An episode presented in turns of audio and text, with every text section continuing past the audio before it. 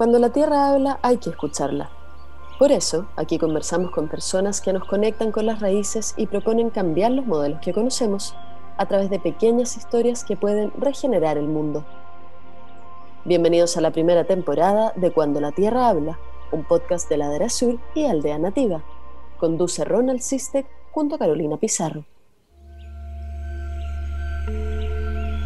Daniel Val es un consultor educador y activista internacional que se ha especializado en diseñar sistemas de innovación transformativa vinculados a la sostenibilidad y a la regeneración. Se formó como biólogo y cursó un máster en ciencias holísticas y un doctorado en diseño. Ha trabajado asesorando gobiernos locales, nacionales y organizaciones. También participa en programas de sustentabilidad y regeneración en universidades y comunidades.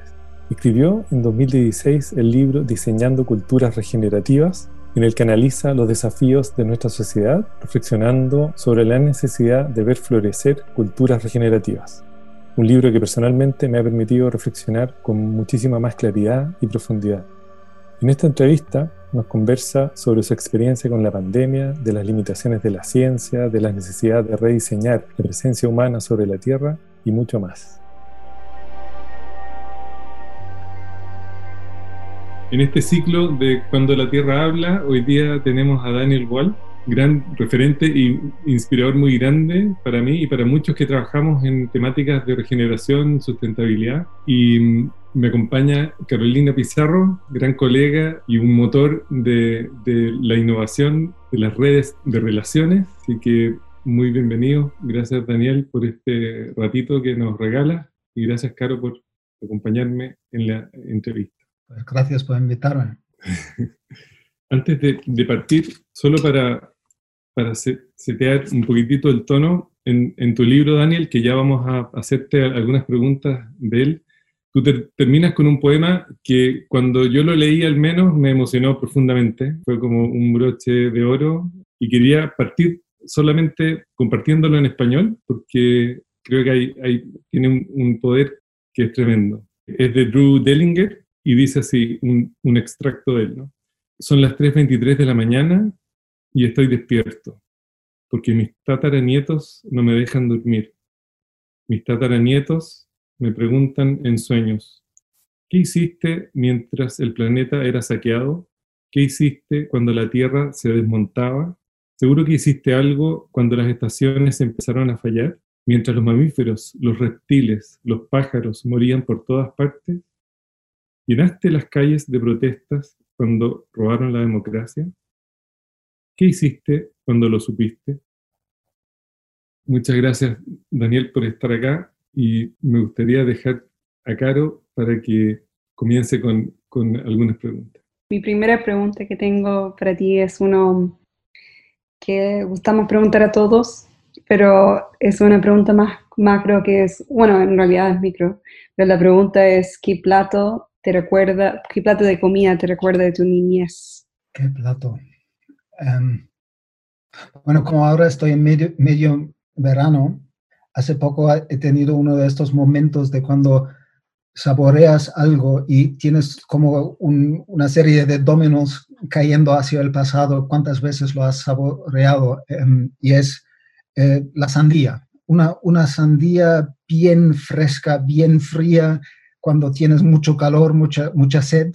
Em, y siempre me recuerdo cuando estuve con mi abuela en, viviendo en Italia durante los veranos, em, el sabor de la sandía fue como un rescate de, em, del colapso por el calor.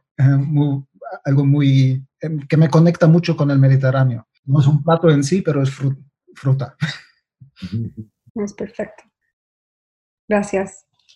Y bueno, como Ronnie te explicó, eh, esta serie, este programa se llama Cuando la Tierra habla. Entonces, Daniel, cuando la Tierra habla, ¿qué te dice?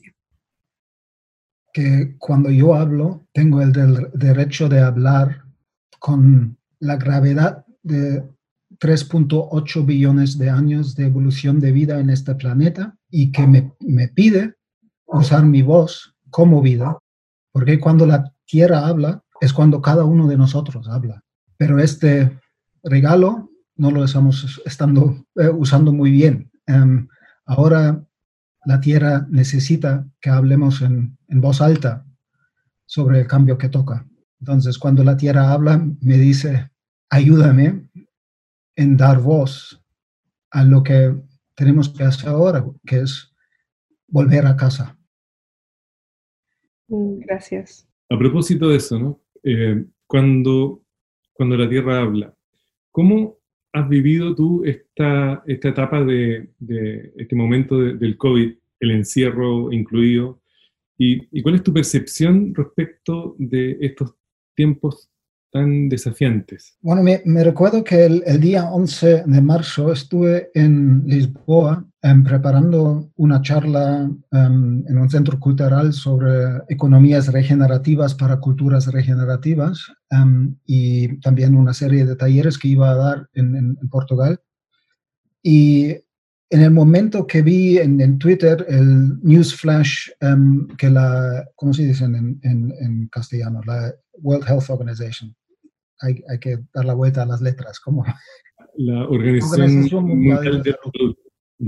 Em, cuando ellos declararon la, la, pandemia, escribí como, como reacción un, un, un post en, em, en, mi blog en Medium em, llamado Phase Shift Has Arrived, que, que hemos llegado a, a, un punto que la vida no va a ser lo mismo.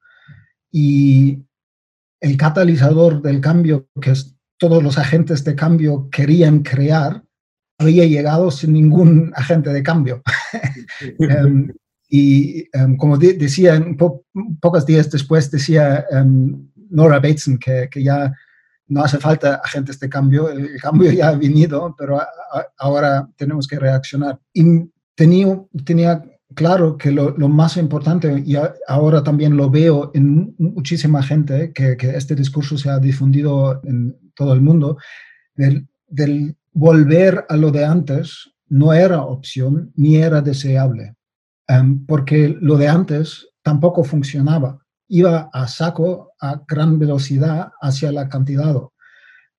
Solamente el año anterior todo el mundo se despertó un poco más después de 50 años de, negarlo em, con el tema del, cambio climático y que, poco tiempo nos queda, si nos queda, para em, evitar un cataclismo climático. Em, y, también la desigualdad y tantas cosas, lo sabemos todos, eh, que no vale la pena volver a este sistema. Pero, pero claro, es, también me viene con mi experiencia del COVID personal, que fue 51 días encerrado con mi familia en un piso em, en, Mallorca, con un sistema estatal que era, porque había muchas em, maneras de reaccionar en cada, cada país. Y, aquí en España había mucho control policial en la, en la, calle, em, multando a las personas y, no, ni había ninguna flexibilidad. Vivo cerca del mar pero durante 51 días no podía ir 50 metros para respirar el aire del mar sin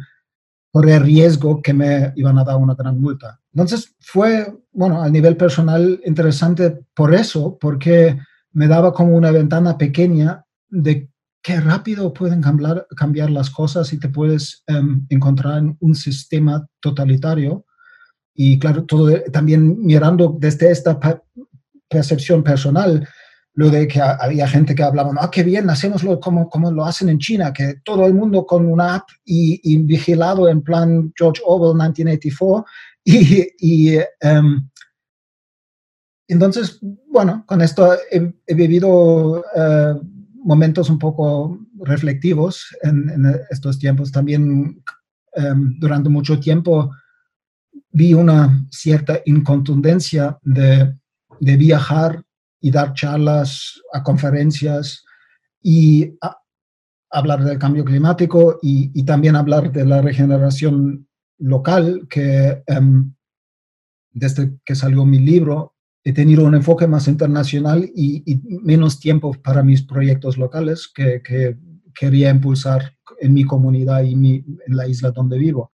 Entonces, para mí todo eso ha, sido, un, ha sido una invitación de de volver a lo local, volver a lo regional, volver a este trabajo por, el cual venía a Mallorca em, hace 10 años. Y también vi esta, esta reacción aquí en la isla, que la gente se han dado cuenta qué importantes son los productores locales. Y había muchas historias muy bonitas de, cómo en, tiempo muy rápido em, la, isla reaccionó em, y, había más pedida de producto local. Todo el mundo ahora em, compra su, verdura del, agricultor local eh, pedido a casa. han cambiado en, poco tiempo las costumbres un poco. Y me, da, me da esperanza que quizás podemos usar esto como punto de inflexión para, la transformación, pero también es demasiado temprano para, juzgar el impacto de la pandemia.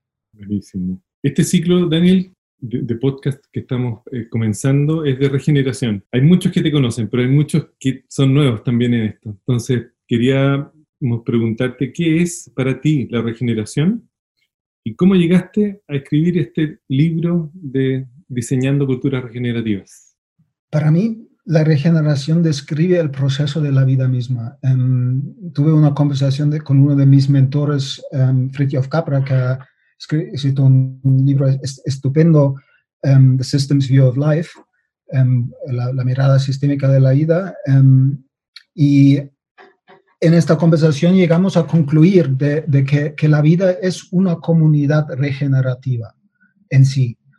Y esto lo hemos olvidado como seres humanos y para mí em, la regeneración es cambiar nuestro impacto como seres em, humanos desde un impacto por la mayoría degenerativo, explotativo, em, negativo, a volver a ser una especie clave en los ecosistemas y tener un impacto sanador y regenerativo.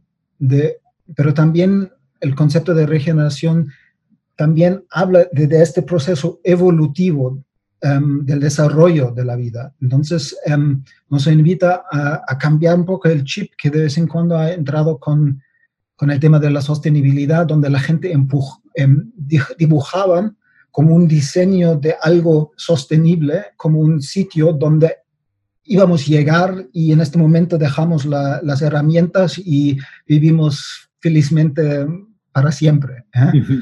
y, la regeneración tiene esta dinámica dentro de que es un proceso que nunca vamos a llegar. la vida cambia, es así. Entonces, la capacidad de, de comunidades en situ de responder a este cambio y de expresar el potencial que tiene cada uno de nosotros mismos como una expresión única de la vida. Cada uno de nosotros tiene algo para dar al mundo que nadie más en el mundo puede dar.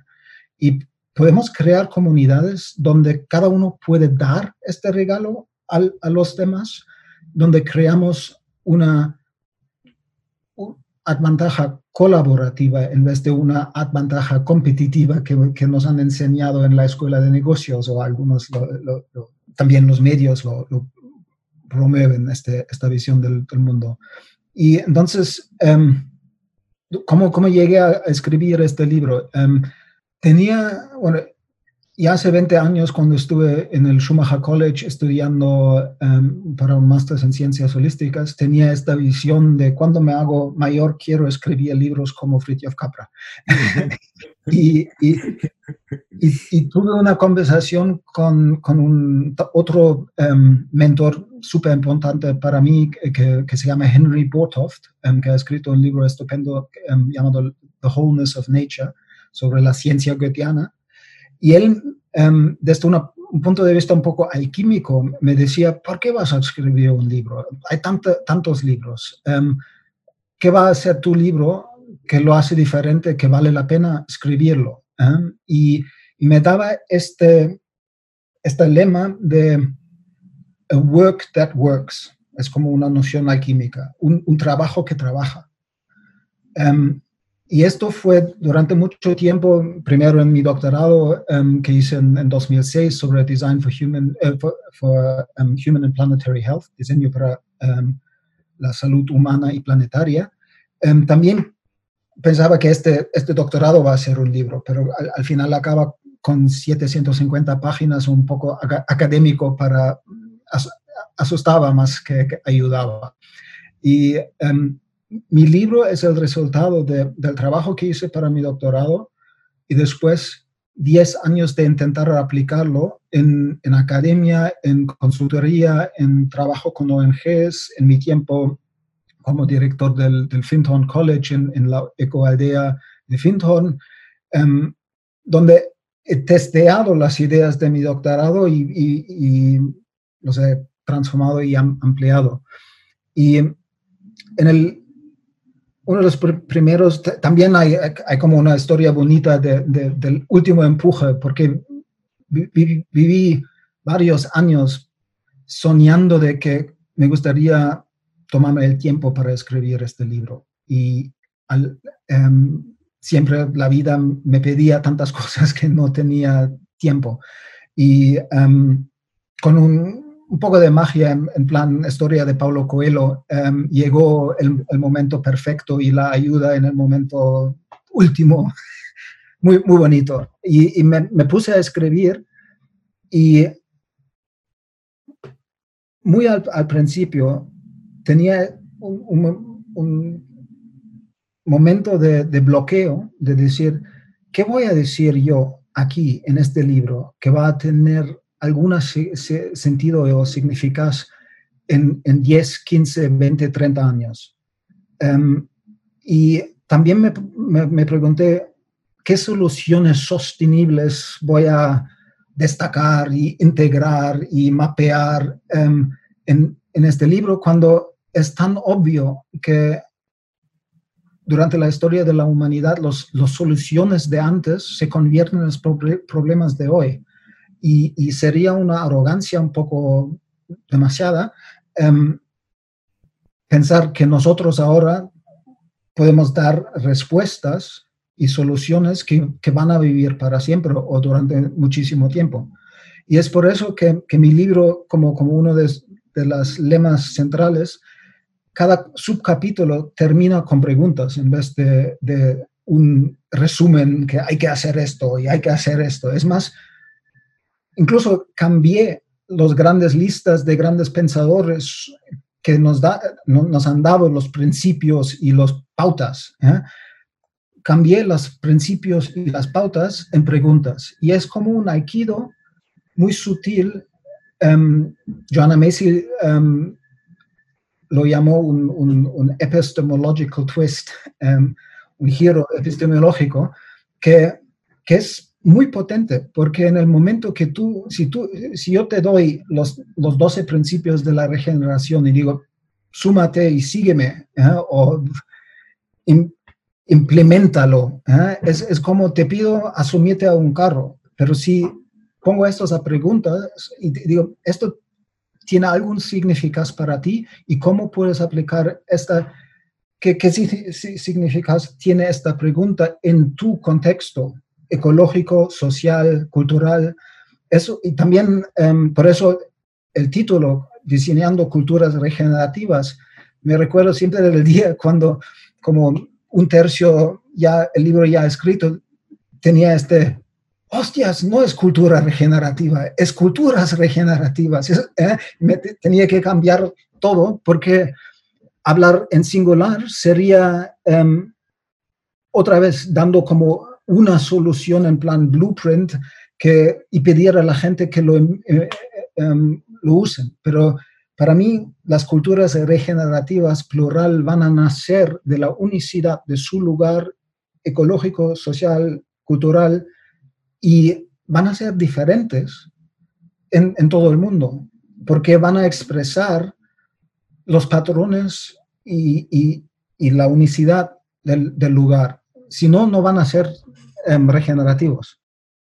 Sí, a mí me, llamó mucho la atención eso cuando leí tu libro, lo leí el año 2018 creo, que lo, apareció como una recomendación en Amazon o en alguna parte y lo compré sin saber mucho de, ti ni nada. Y, lo que me pasó, yo en ese momento estaba investigando respecto de patrones y, y, había como reflexionado y llegado a, un, patrón que me hacía, curiosamente, eh, mucho sentido, que es como, así como hay una íntima relación, y esto tú también lo compartes en el libro, entre el proceso de vivir y el proceso de conocer, ¿no? desde la teoría de cognición de Santiago, hay, hay una, una circularidad muy profunda y muy necesaria hoy entre hacer sentido y construir significado. Entonces, lo que encontré muy, muy bonito de, tu libro fue que a través de esas preguntas uno puede con mucha eh, como eh, espacio hacer sentido para luego construir significado desde lo local, desde eso único de, cada lugar. Eh, y eso para mí por lo menos fue como fue un, fue un, gran regalo, porque no es, no es común ver eso, es mucho más común ver las, como tú dices, las soluciones, eh, incluso con un orden preestablecido, em, que responde a este, a este, pensamiento como tan, tan lineal ¿no? del siglo XX. También es, la invitación, hay, otro como lema o, puente que quería construir o ayudar, um, tejar em, con, el libro, que es a un lado dar una, análisis sistémica con buenos ejemplos y, dar la ciencia, dar el contexto, dar claramente, basarme en la teoría de, Santiago y, de mucha información que viene a través de teoría de complejidad y de, de las ciencias.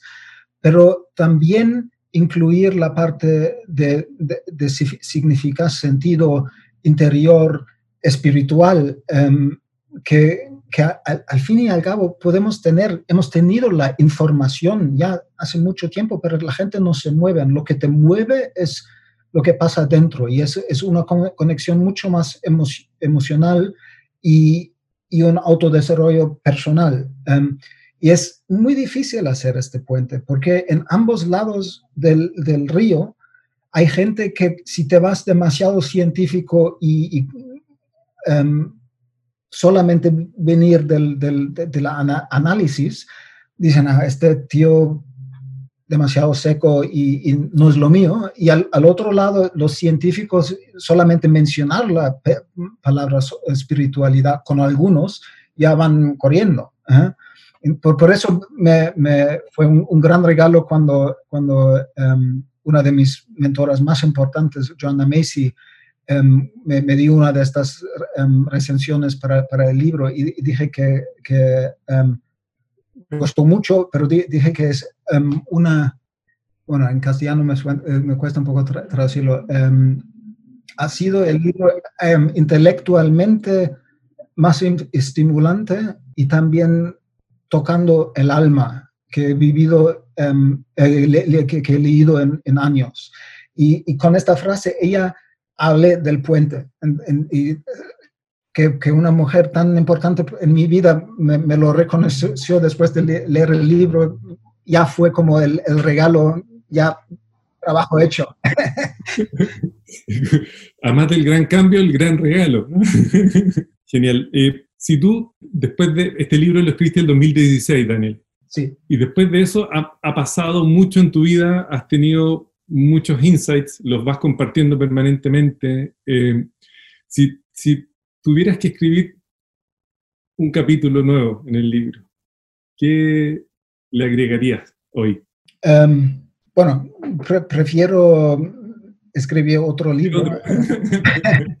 y bueno, varios. Eso, es un poco el, problema de, de, hay momentos de reflexión y de inflexión y proyección y acción y, tienes que tenerlo todo y um, en momento me gustaría tomar tiempo para, escribir em, el, segundo libro. Em, en, el libro ahora hay varios, cuando veo el libro ahora, hay varios puntos que he mencionado, pero no he entrado en profundidad por el tema de no hacer el libro más largo.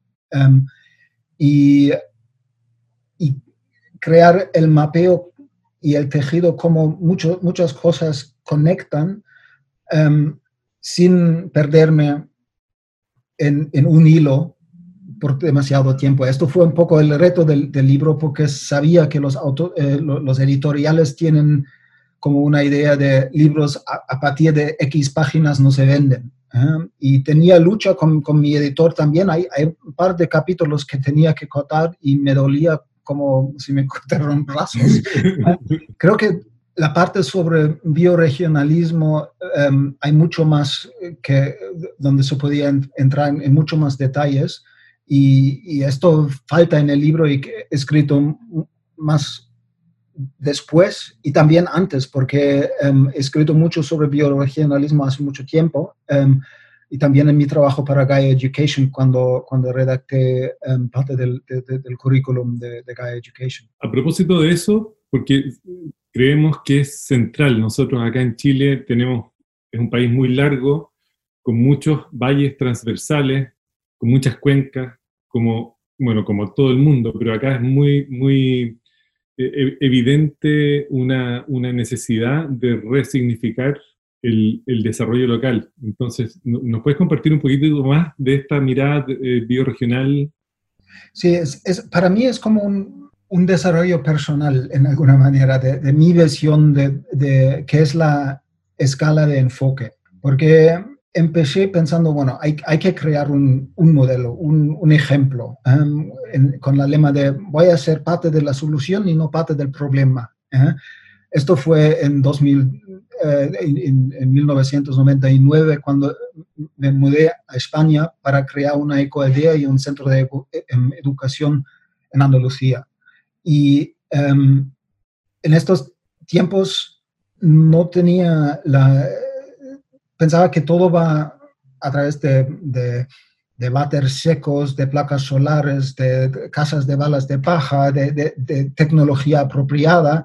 Em, y después me di cuenta que la parte económica, cómo, cómo montar un proyecto como esto, cómo tomar decisiones conjuntamente, cómo alinear la visión del proyecto, son partes esenciales y muy, muy importantes. Em, y, em, pero seguí, porque después me fui a, Schumacher College para aprender más cuando, cuando no um, llegó a, a, materializar el, sueño de, de, la ecoaldea.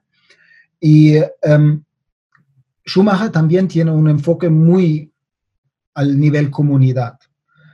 Y después me fui a, eh, siempre tenía este vínculo con las ecoaldeas. Entonces, durante casi 15 años em, tenía un enfoque de estudiar cómo crear un sistema sostenible al nivel de comunidad.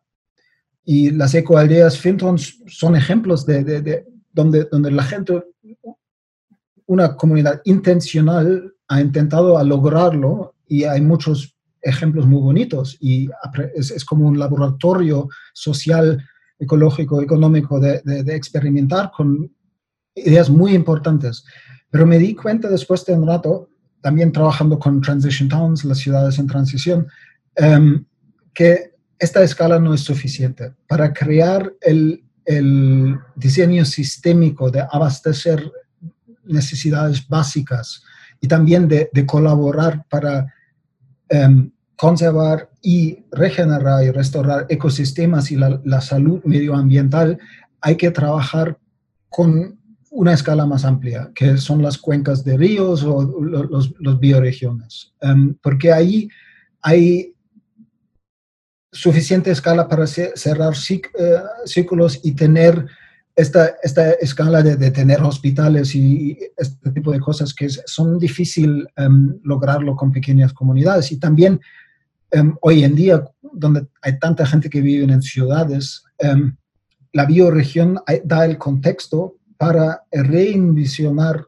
el rol de las ciudades del futuro como activadores de la regeneración en en el campo. Em, es, es, como, eh, es, un flujo en ambas direcciones. Tenemos que traer más bioproducción y, um, naturaleza no humana hacia las ciudades y también um, conectar uh, la bioregión en una manera regenerativa con las ciudades. Y, y, para mí, por eso este gran lema, que se puede decir que es, que es el reto. El reto es rediseñar la presencia humana y el impacto humano a la Tierra dentro de la vida de las generaciones que están vivo ahora mismo.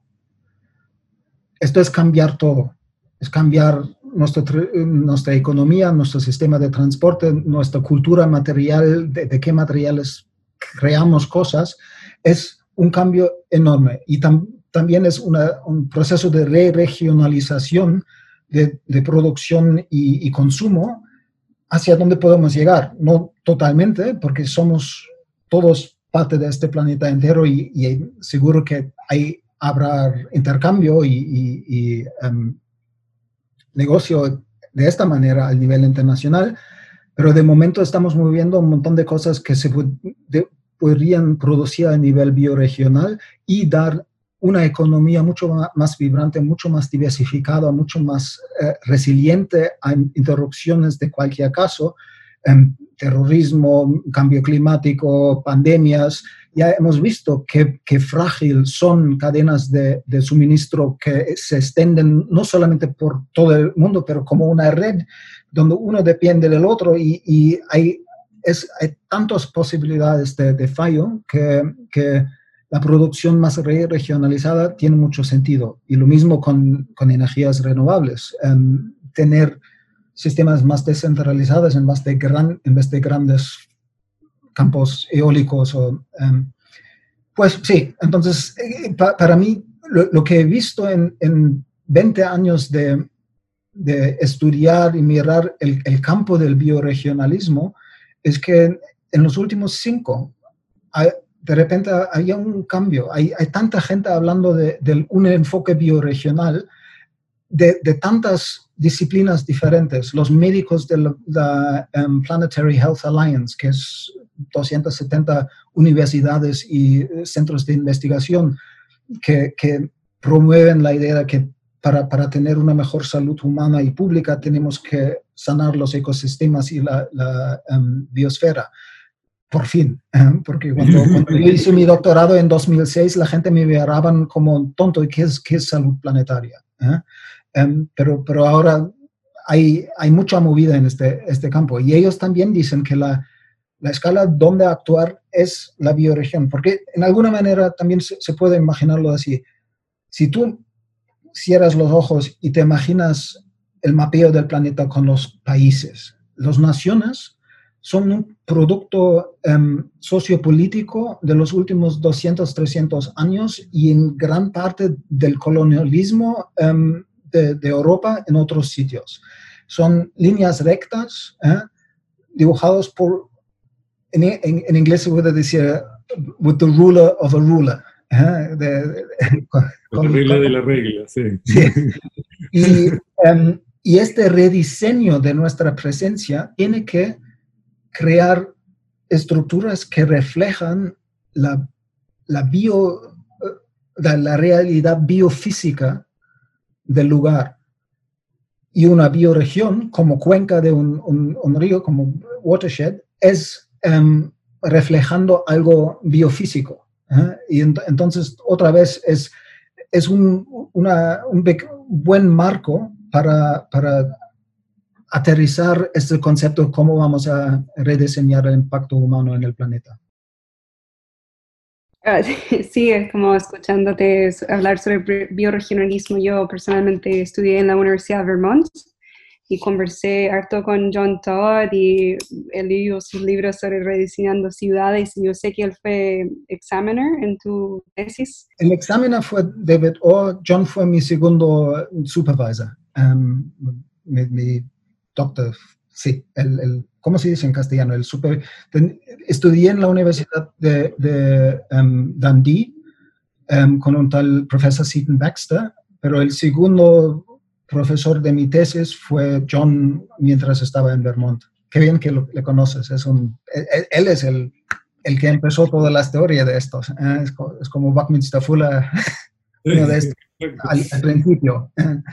Sí, no me hizo acordar mucho de, como esas ideas y conceptos con el diseño de las ciudades del mañana o cómo podríamos restaurar o regenerar, eh, o sea, cómo podemos tomar lo que ya tenemos en las ciudades y transformarlos hacia algo que es mucho más armonioso con los eh, cuencos, con los watersheds, con con eh, eh, programas de regeneración de suelos, cosas súper interesantes, como tomando lo que ya tenemos e interviniendo, como la transición hacia las ciudades que sabemos que es posible. Así que mucho de lo que hablaste, como sentir todas esas conexiones allá. Sí, sí es, eh, creo que es muy importante darse cuenta de, porque la, una vez que hay como más interés en temas sostenibles regenerativos y van a, vamos a tener fondos para hacerlo, lo que va, a traer mucho a las personas es crear algo nuevo, porque mm, de cultura nos, nos tienen obsesado con lo nuevo. ¿eh? Entonces, como en, en, en, la China pueden hacerlo de decir, vamos a crear una nueva ciudad sostenible o regenerativa, y un gran arquitecto hace el gran master plan, esto no es el trabajo de rediseñar la presencia humana. el trabajo es rediseñar que ya tenemos, el retrofitting de las estructuras antiguas, porque no tenemos materiales, ni energía, ni tiempo de, reconstruir todo, pero lo, lo tenemos que dar un nuevo uso que es más regenerativo. La alquimia, está perfecto. Eh, bueno, eh, yo tenía una pregunta más en el lado de, un poco de tu pasado. Eh, quería preguntarte cuál es la vinculación entre la regeneración y tu experiencia como biólogo marino y adicionalmente cuáles han sido tus aprendizajes mayores trabajando con los delfines. Bueno, el gran momento con los delfines para mí fue, fue darme cuenta de de la limitación de, la ciencia reduccionista em, que solamente da valor a lo que puedes poner en, cajas estadísticas con un p-value y em, que hay, hay algo cuando estás mucho tiempo con, mamíferos marinos, em, trabajé con, delfines y también con, elefantes marinos en California en este tiempo y me, me di cuenta de que esto no era el naturalismo de, Humboldt o de Goethe o de um, Haeckel. Era una ciencia demasiado seca que no podía ver la, cómo conectaba la vida. Estaba diseccionando todo en, cajas. Y, también llegué al punto de, pensar, voy a gastar toda mi vida estudiando una especie de, de delfines y al final se va a extinguir igual. Y em, lo único, la, manera de, ayudar a los delfines em, no es estudiarlas porque a mí me gusta estar con ellos y, gastarme la vida así, pero trabajar con mi, mi propia especie, trabajar con los seres humanos y, nuestro impacto al em, ámbito marino y, terrestre. Y, también porque no podía dejar un poco lo, del em, ámbito marino tan rápido. Tuve un tiempo como instructor de buceo después de mi, mi como biólogo marino. Y en este tiempo vi mucho el impacto del cambio climático hacia los arrecifes. Y, y, también conocí a la gente que estaban en este proyecto de Biosphere 2, donde, donde intentaron crear em, un, unos ecosistemas encerrados en, una caja de cristal em, y, también este proyecto fracasó después de dos años y la señora, la, científica que estaba em, encargada del, arrecife, me, me dio que em, los arrecifes son the early warning signal. Es, eh, es, en Biosphere 2, el primero que sistema que fallaba de los sistemas naturales fueron los arrecifes. Y a nivel mundial también nos están muriendo los arrecifes en todo el mundo. Entonces, estamos viendo a escala larga de Biosphere One em, el alarme, lo que tuvieron ellos en este experimento en Biosphere 2. Y, creo que está bien em, que, mencionas los océanos y, el ámbito marino porque hemos mal nombrado la, tierra, de verdad. Es que debería em, ser agua, eh, no tierra, este planeta, porque es, hay, hay, más agua en el planeta que, tierra. Y, y, el proceso de, de frenar o bafear, no sé cómo se llama, um, dice bafa? Em, bueno, es el, el, el, concepto de que, que, el cambio climático hubiera sido mucho más rápido sin los océanos. Los océanos han, han captado mucho de, del CO2 durante muchísimo tiempo y también de la, de la temperatura. Y estamos a un punto ahora, han, han funcionado como buffers. ¿eh? Amortiguadores. Ah, sí, gracias, amortiguadores. Y, um, y ahora podemos ver muchos uh, indicios muy claros que ya los océanos son a su máxima capacidad de, de, darnos tiempo. Y si no sanamos y enfocamos los océanos como, como un, un reto muy importante en, en, en esta transición, um, vamos a fallar, porque lo, es, es, frenar la acidificación de los océanos, um, recultivar um, las praderas de Posidonia y de, de, otros los mangroves, um, ahí hay una capacidad de, biosecuestrar um, CO2 y, también entrar en el proceso de, de, no solamente biosecuestrar, pero el cambio muy importante de carbono fijado en biomasa a carbono fijado en, en, en, geología, geología, porque la, la biosecuestración, el carbon cycle de la vida, es solamente 200, máximo 300 años. Pero el, el carbon cycle dentro de, de, la geosfera es 10.000 años. Y, y para a largo plazo, para poder rebalanzar el clima a nivel um, planetario, la, la, secuestración, la biosecuestración no es suficiente. Tenemos que también mirar los pocos procesos biológicos que hay y no ir el camino de, de la geoengineering, pero de la geoterapia con procesos biológicos, um, hay algunos que nos ayuden en cambiar carbono biológico en carbono geológico. Y, eh, y esto es muy importante. Entonces, sí, los, los, por eso también la, elegí una isla para mí hace 10 años para, para echar raíces y trabajar. Fue por el tema de bioregionalismo a un lado, porque islas son modelos perfectos del bioregionalismo porque no hay peleas donde acaba la, la bioregión, es muy claro. Y, y, y también el hecho de, de, a nivel regional son cuatro islas conectado con mar. Entonces la regeneración, el proyecto a largo plazo es un proyecto integrado de regenerar tierra y mar. ¿Y cómo van en eso, Daniel?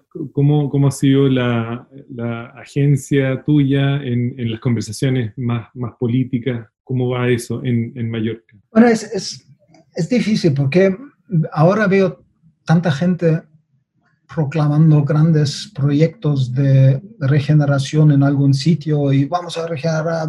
¿eh?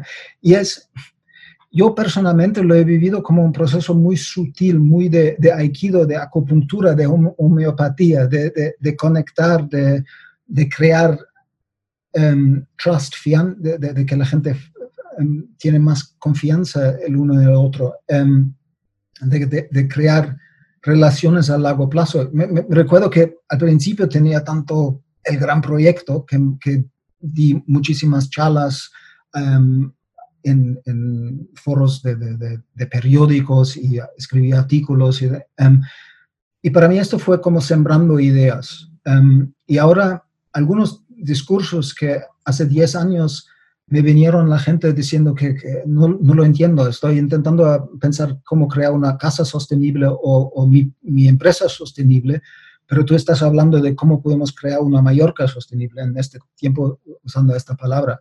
Um, y, y ahora este, este concepto de Mallorca puede ser un campo de estudio para la transición hacia una nueva economía más um, sostenible a nivel regional o hacia la sostenibilidad.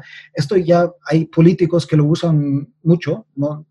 es, más bla bla que, que, compromiso, pero, pero por lo menos lo usan. ¿eh? Y um, también había ya un tejido interesante de personas que han hecho, personas locales, mallorquines, que han trabajado este tema durante mucho tiempo. Un, un tal um, Guillem Ferrer, que fue diseñador de camper durante de, de, de las marcas de zapatos, durante mucho tiempo y cuando ellos empezaron a producir en la China, él salió de, la empresa y montó una serie de, conferencias que ya es en su 17 año o algo así, que se llaman Tierra, Alma y Sociedad. Em, siempre venía Satish Kumar y también Bandana Shiva y, eh, y entonces con un poco de dinero de, filantrófico de Camper, él consiguió traer muchos pensadores, líderes del, movimiento em, de sostenibilidad y conciencia ecológica a la isla para sembrar este, este tipo de pensamiento. Y esto también ha ayudado. Pero, pero ahora veo que el mundo se está moviendo muy rápido y, y hay un potencial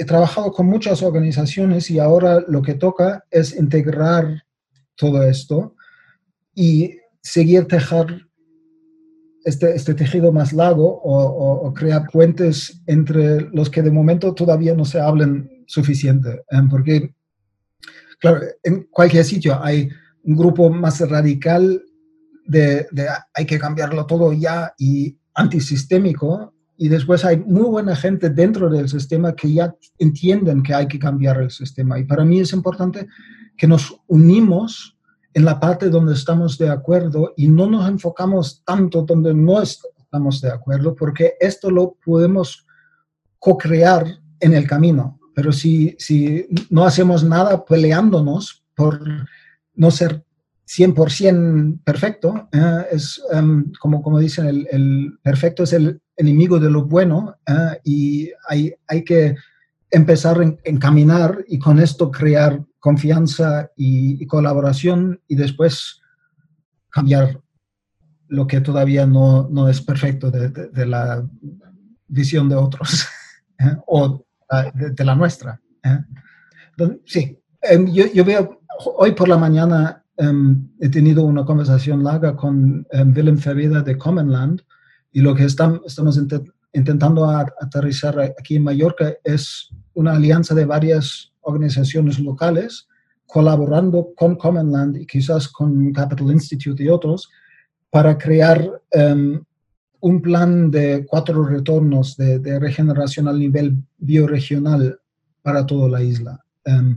Y hay un proyecto local que, que estoy em, ayudando un, un, amigo mío, un mallorquín, que ha montado un proyecto estupendo um, de, de, plantar un millón de árboles en Mallorca en, en varios sitios, pero no como grandes plantaciones mono, de, monoculturas, pero plantar uh, sistemas agroecológicos y bosques de uso Em, experimentando con lo que se puede cultivar en el Mediterráneo y crear um, poco un, campo de estudio también que pueda ayudar a las otras islas del Mediterráneo y, el cuenco de, todo el Mediterráneo. Em, y sí, tengo, es muy complejo y, va a tardar en aterrizarlo, pero creo que con, con, la pandemia ahora también la gente tiene claro que hay, hay que dar un rumbo. Yo Em, diferente al futuro de Mallorca, porque el, turismo tal como lo teníamos antes es, está muriendo. Em, y está bien que está muriendo, porque em, hay, que reinventar el, turismo como motor de la eh, regionalización y como socio de, de este proceso de recuperar eh, la salud de los ecosistemas aquí en Mallorca, terrestres y marinos. Yo quería preguntar si habrán como un vínculo con Ecosystem Restoration Camps, como ese concepto de turismo, pero ah, regeneración de suelos y... Sí, esto lo, lo veo al medio plazo, em, porque hay un vínculo muy, muy directo de, de Common Land y Ecosystems Restoration Camps, porque Common Land fue en una, alguna manera el incubador de Ecosystems Restoration Camp. Em, y el trabajo de John Lu fue la gran ayuda para Willem Feveda de Commonland para montar Commonland. Ellos han trabajado juntos desde el principio. Y lo que vemos en este, este proyecto que se llama Baleares Verde tiene un poco la idea de una vez que esta alianza que se están formando de, pymes locales, de pequeñas empresas locales, em, de una empresa em, turística em, con un par de hoteles que, que ya tiene esa idea hace tiempo, ya ha creado ejemplos de dar comida solamente local ecológica a, sus huéspedes de, desde Mallorca y ampliar este, este, concepto de que cuando alguien viene de, eh, a Mallorca va a consumir producto local um, y va a apoyar la economía local a través de esto. Um, y ahí tenemos uh, la idea de, de crear por lo menos cuatro campos de estudio donde en una superficie más grande se va a em, regenerar tierra y bosque. Y como Ecosystems Restoration Camp ahora tienen e, este concepto de pop-up camp, de no, no, necesariamente crear camps para siempre, pero quizás anunciar de esta fecha a esta fecha vamos a abrir para que la gente pueda venir y, em, y participar en un proyecto de, regeneración de, de ecosistemas esto sí, seguro que tarde o temprano vamos a, aterrizar uno aquí. Y, uno de mis, mis colaboradores, em, el que, montó este proyecto de Baleares Verde, es muy capaz en, justamente esto, en enseñar em, lo que nuestro sueño es que Mallorca se convierte en un centro, de, centro donde los entrenadores que van a ir a otros Ecosystems Restoration Camps en el mundo se forman para el, para el clima mediterráneo. Em, de, que la gente no viene solamente para seis semanas, pero que nos vienen algunos pocos para un año para darles eh, conocimiento suficiente para que ellos después puedan um, fungir como, como um, capacitadores en los otros camps, porque el, el IAC de momento tiene el problema de casi están creciendo demasiado rápido, porque em, también hay que ayudar los procesos locales em, en, en, en, formación de capacidad. Y, em, pero como estoy en el borde de, concejal de Common Land y de Ecosystems Restoration Camp, intento hacer el, el, puente para ambos, que, para aterrizarlos aquí en Mallorca. Daniel, una pregunta eh, respecto de el nombre de tu libro y la relevancia de, de las paradojas, porque diseñar culturas regenerativas, sabemos que las culturas no se pueden diseñar, sino que son emergentes. Me encantaría que nos cuentes un poco la, la intención detrás y la relevancia de la paradoja en estos momentos. A ver si esto traduje. Em, un amigo mío eh, em, que conocí cuando estuve en, la Alpujarra, en el sur de España, haciendo esto de las ecoaldeas, um, un, freaky hippie total, pero un genio de, la energía solar de 12 voltios. Él podía convertir cualquier aparato de 240 voltios a, a 12 voltios, un, un, mago. Y, él me, me, dijo hace muchísimo tiempo, Daniel, cuando pisas en una paradoja, Em, puedes estar seguro que vas a, tener em, verdad en tu, en, tu zapato. ¿eh? Un poco como pisa en, ya lo sabes. y, y, creo que esto es, es, es, algo, la paradoja es algo muy regenerativo, porque trabajan en, en el desarrollo regenerativo en, en, la, en la tradición de Carol Sanford y de Regenesis Group, tienen el, la triada de, de Em, la fuerza activador, la fuerza que resiste y el potencial que puedes crear cuando, cuando las unes hacia, hacia, hacia el potencial en vez de, empujar el uno al otro. Y, y la paradoja para mí nos invita a, hacer esto, de que muchas veces las cosas no, no son blancas y negras. No podemos diseñar Em, culturas regenerativas, porque, como has bien dicho, emergen del subtotal de las conexiones, comunicaciones y, interacciones de un sistema complejo. Son, son impredecibles em, y, no son manejables en esta manera. Pero también es posible de, de crear um, enabling constraints. Sí, eh, bordes habilitantes de crear bordes habilitantes que, em, que pueden ayudar a una emergencia mejor que peor, porque hay en el uso laxo de, la teoría de complejidad y de emergencia como concepto, la gente de vez en cuando dice que, bueno, la, emergencia nos va a salvar. Bueno, puede salvar, emerger cualquier cosa y muchas veces son cosas negativas también. ¿eh? Entonces, ¿cómo podemos crear em, condiciones para que los, lo que emerge es sanador, regenerativo, positivo? Em, y es, es, un poco este, y por, eso creo que el enfoque a vivir las preguntas juntas es, es, es este enfoque no tan lineal directo, pero más de, de cultivar cultura y conexión y visión conjunta y, comprensión de la diversidad de puntos de vista e incluso quizás la capacidad, si, si damos más valor a las preguntas que a las respuestas y las soluciones. Y esto no significa no intentar respuestas y soluciones, pero da más valor a las preguntas.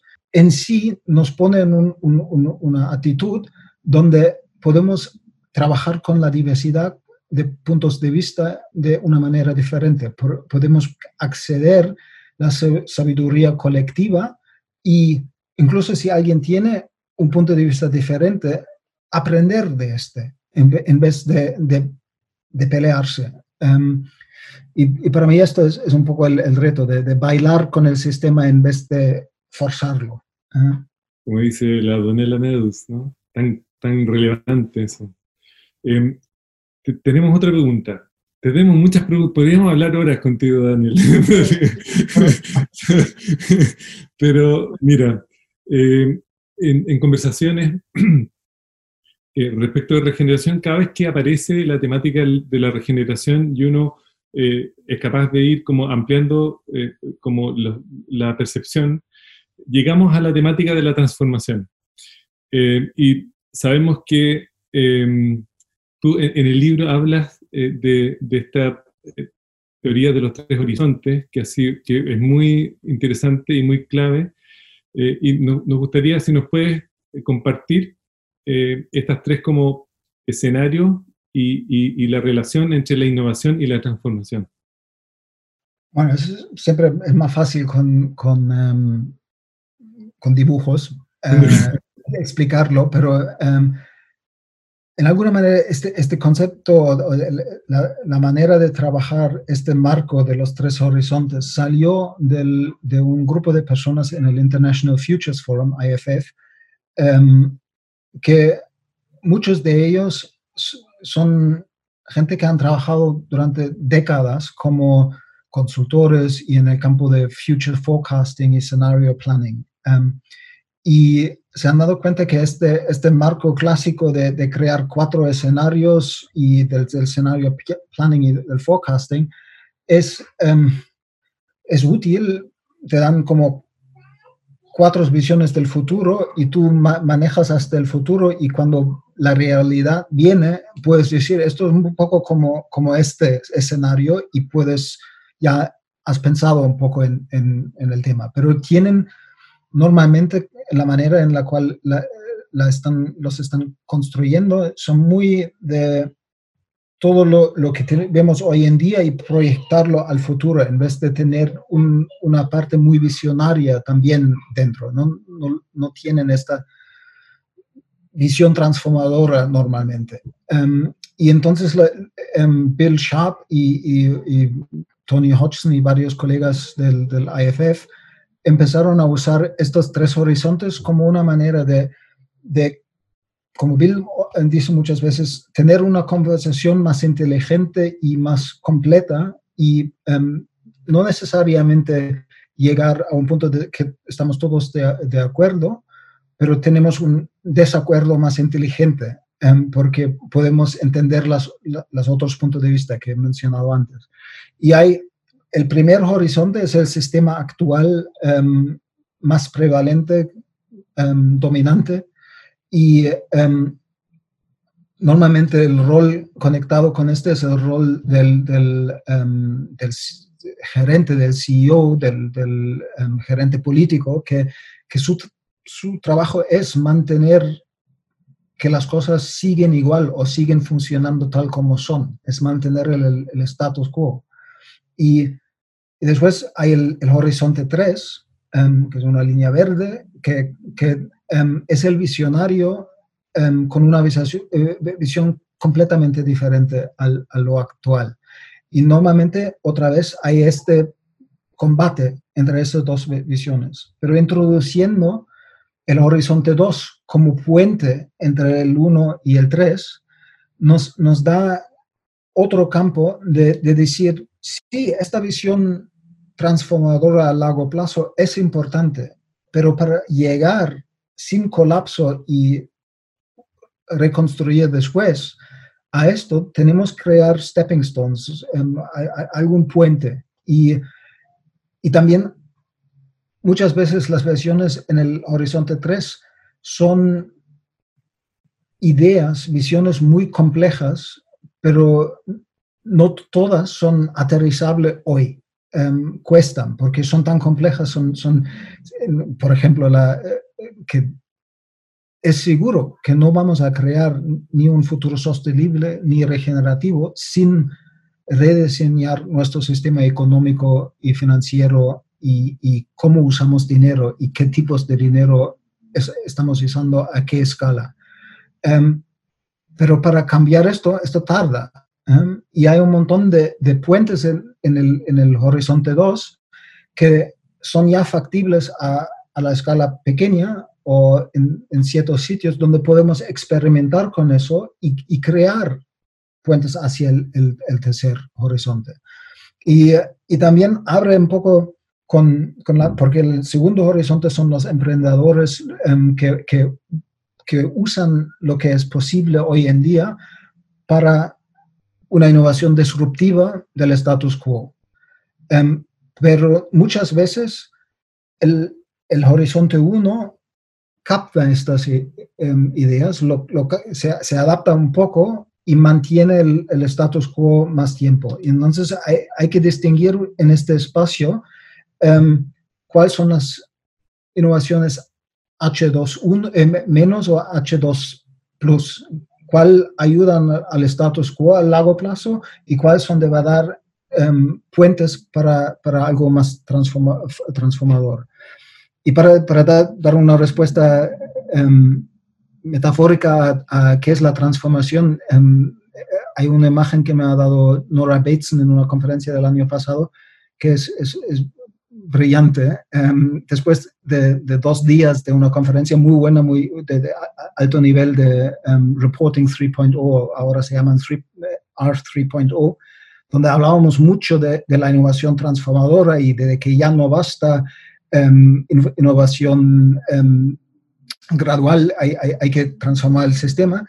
Ella dije, me temo que muchas veces cuando hemos hablado de innovación transformadora, lo, lo, que hemos hablado son cosas que nos van a dar... Um, uh, um, ahora, uh, ahora me falta la palabra, un segundillo.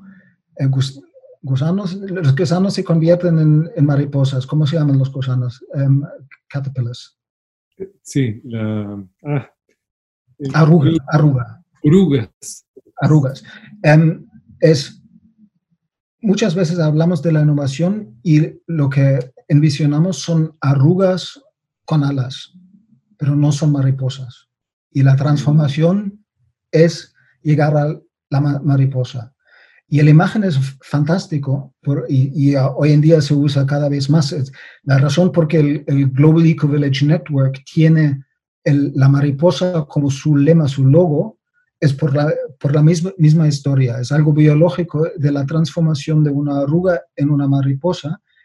Cuando, cuando se forma el capullo, em, al principio las células que son de la arruga combatean las, las nuevas células que empiezan el programa de nos vamos a convertir en, en mariposa. Y estos primeras células se llaman imaginal disc, discos imaginarios. algún científico que ha tenido un poco de poesía en, su sangre. Em, y una vez que estos discos imaginarios alrededor de la arruga se conectan y forman red, de, esta red sale la mariposa.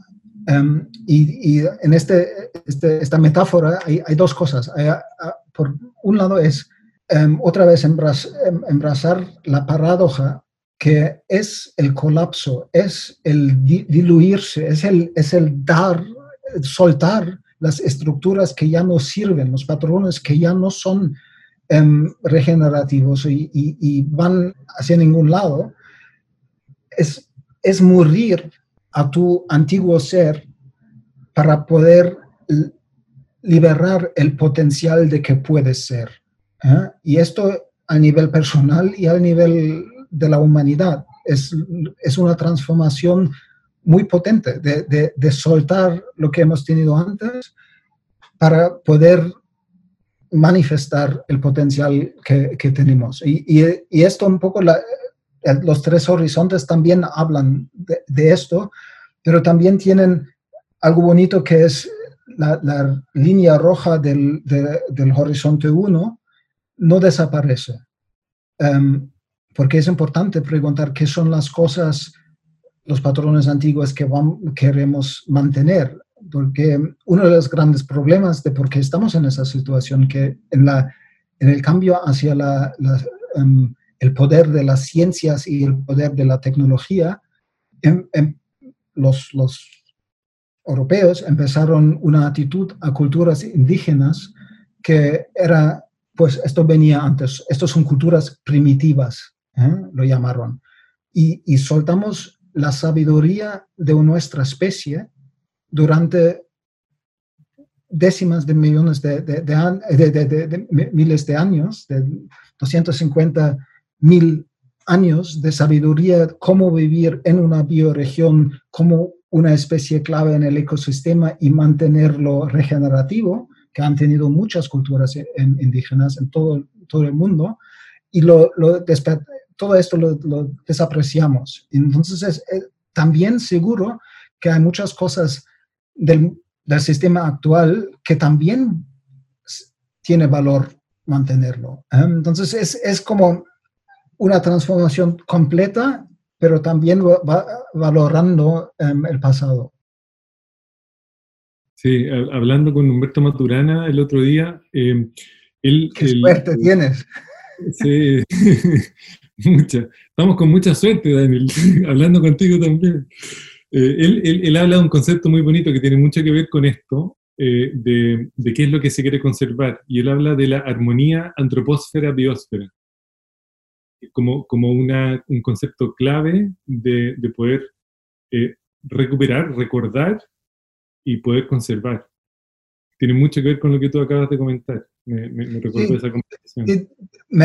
seguro, porque aprecio su, trabajo em, de manera muy profunda, el, eh, a nivel memetic framing, um, marco memético, es, esto tiene un poco el, el, peligro de mantener em, biosfera y antroposfera como algo separado.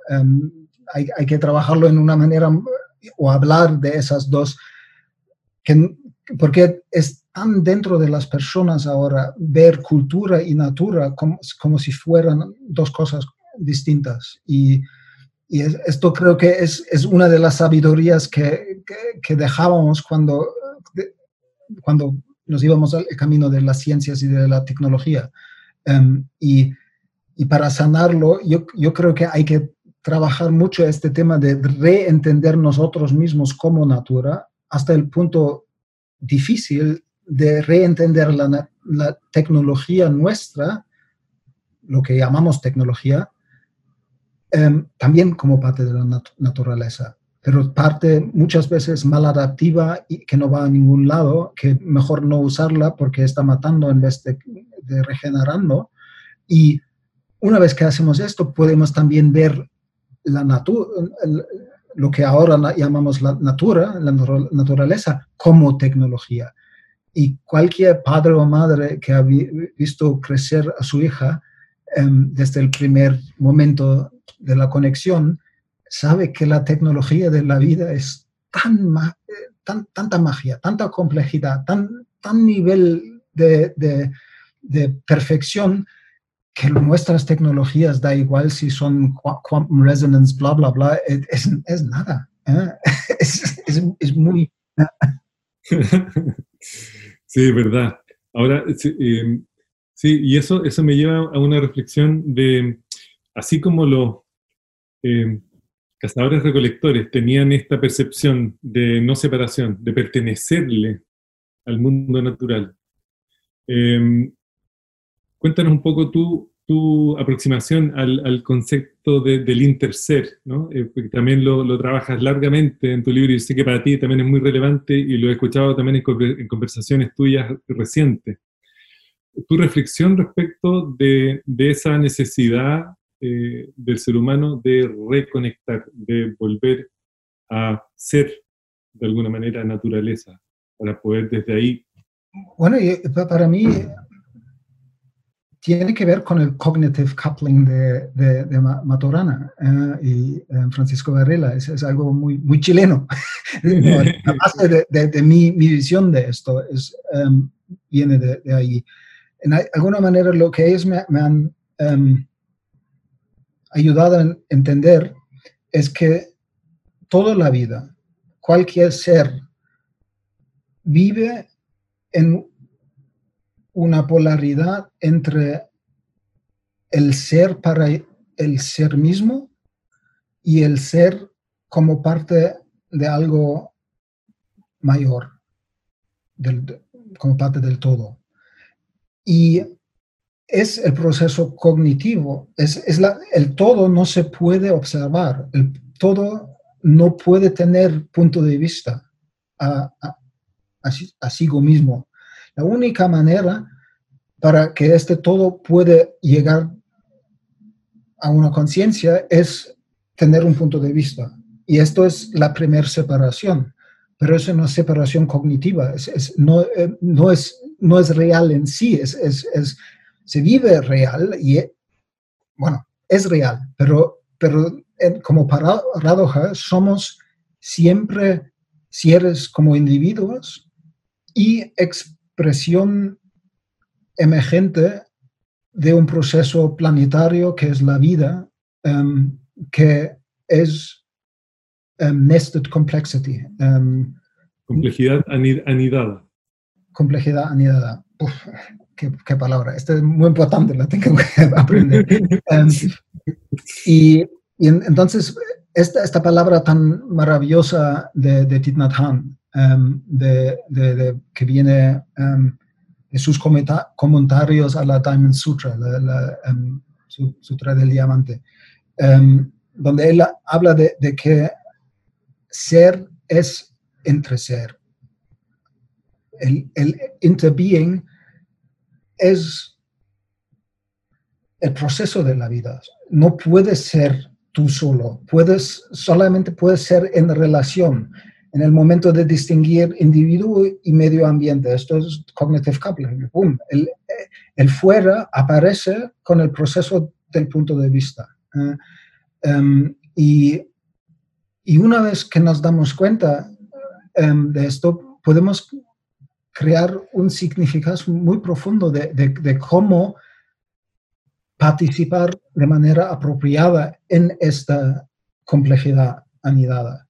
Em, es, eso es el lema.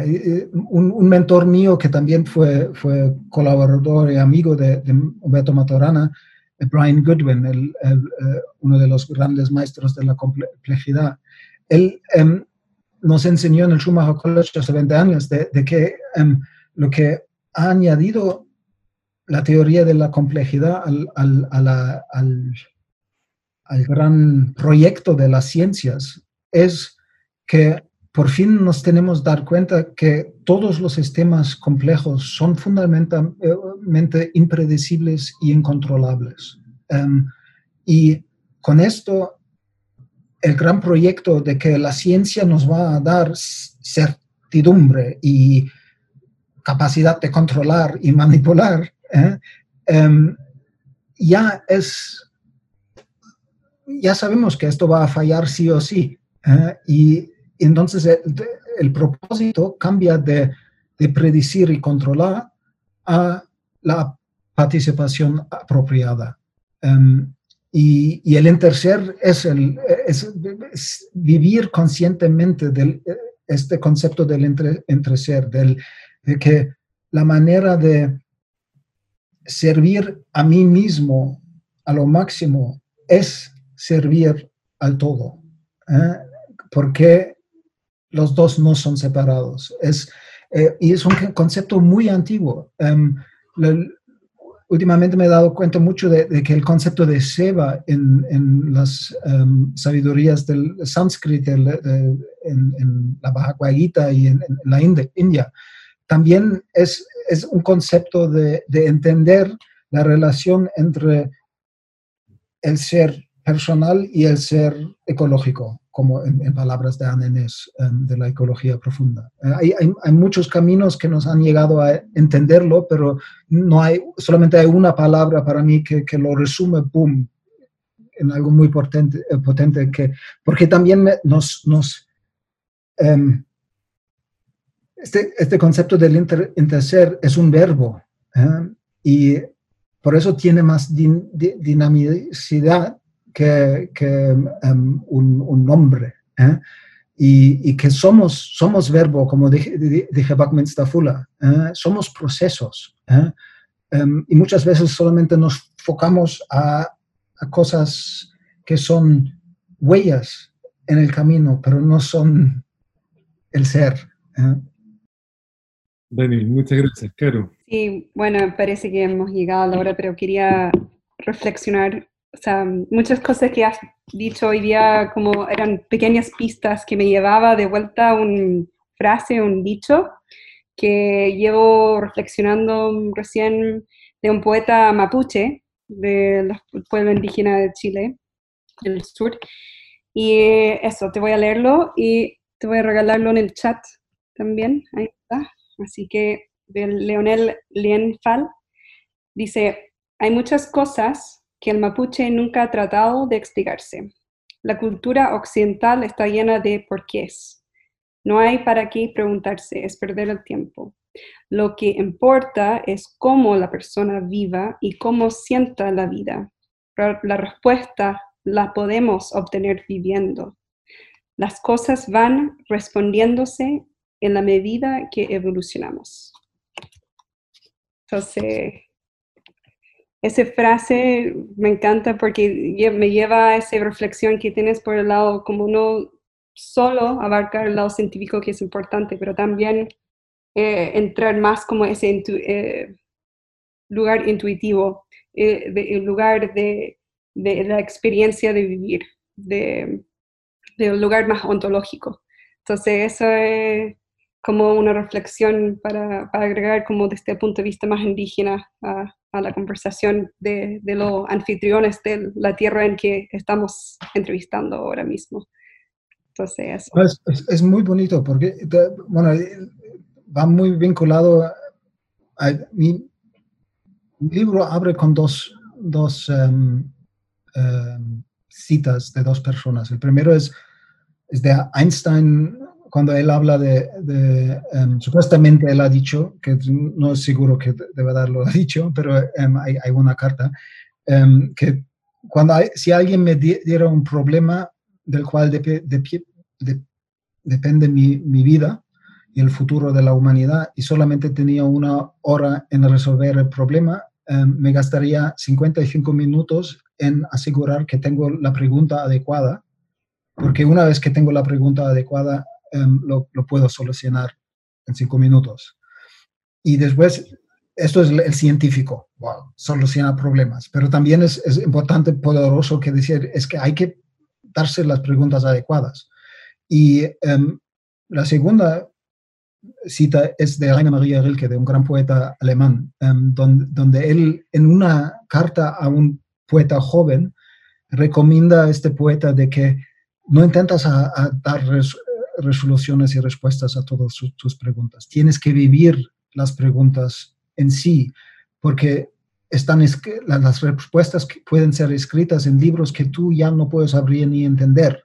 Em, tienes que vivir las preguntas profundamente y algún día quizás vas a vivir dentro de las respuestas sin darte eh, eh, cuenta. Y es, esto va muy vinculado a esto. Lo, único donde, donde hay pequeña diferencia, porque el, el por qué ha sido tan importante en nuestra cultura em, occidental, creo que también es importante para nosotros preguntarnos el, el por qué, pero dar un otro por qué, a, different why. Em, y, em, y, esto también una de las, de las preguntas centrales de mi libro es, es una conversación que tuve con mi otro, he tenido muchos mentores, esto es mi gran suerte, he tenido eh, a través de Schumacher College y otros, he tenido contacto con, con gente muy, sabia y uno de estos es um, David O, de, eh, que empezó toda la idea de la um, eco-literacy, literacia um, ecológica. Y él en 2016 me, le pregunté sobre la, la dimensión sagrada y, y espiritual en el cambio Em, que, estamos viviendo ahora. Esto ya lo estábamos viviendo en 2006 y ahora todavía más. ¿eh? Y me di esta respuesta muy potente de, decir, antes de poder decir cómo vamos a crear un futuro sostenible o regenerativo, o poder responder el qué tenemos que hacer para llegar a este futuro, Podemos preguntar una pregunta mucho más potente em, y mucho más difícil de, responder, que es, ¿por qué merecemos ser sostenidos como seres humanos?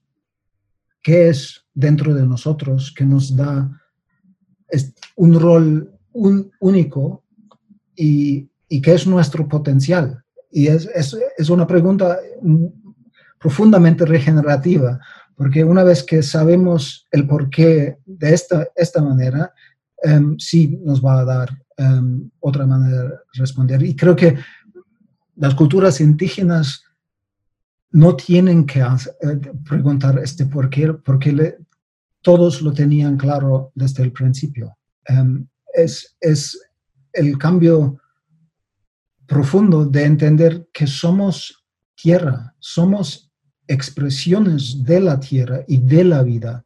Ni la tierra ni la vida nos pertenece, pertenecemos a la vida y a la tierra. Y, esto para un mapuche no, es algo nuevo, em, pero para muchos occidentales sí. Buenísimo. Bueno, vamos eh, a tener que ir cerrando, ya estamos en la hora, se pasó muy rápido. Eh, Carito, ¿quieres despedirte? Súper agradecida a conocerte, Daniel, eh, conversar contigo, reflexionar juntos y eso, eso eh, eh, es increíble tener tu voz presente en el mundo de Chile para que todos los que están escuchando o que van a estar escuchando pueden conectar contigo y conectar con el mundo mayor también. Entonces, me alegro mucho conocerte y ojalá que seguimos la conversación algún día. Gracias, porque para mí es siempre es, bonito tener esta conversación en castellano, porque por alguna razón, una vez que salió mi libro, mi vida se, se, enfocó a nivel internacional y hablando mucho en, eh, en inglés de, estos temas. Y claro, localmente lo hablo en, castellano con mis amigos también, pero, pero ha sido muy bonito poder tener un, podcast en castellano porque tengo una sensación que América Latina va a darnos un, ejemplo al, cómo, cómo, hacer um, esto de la regeneración. Um, cuando yo estuve en, Brasil para uh, un pequeño giro al, principio de, ¿cuándo fue? Solamente 2019, sí, creo que sí, el, mundo ha cambiado tanto. Uh,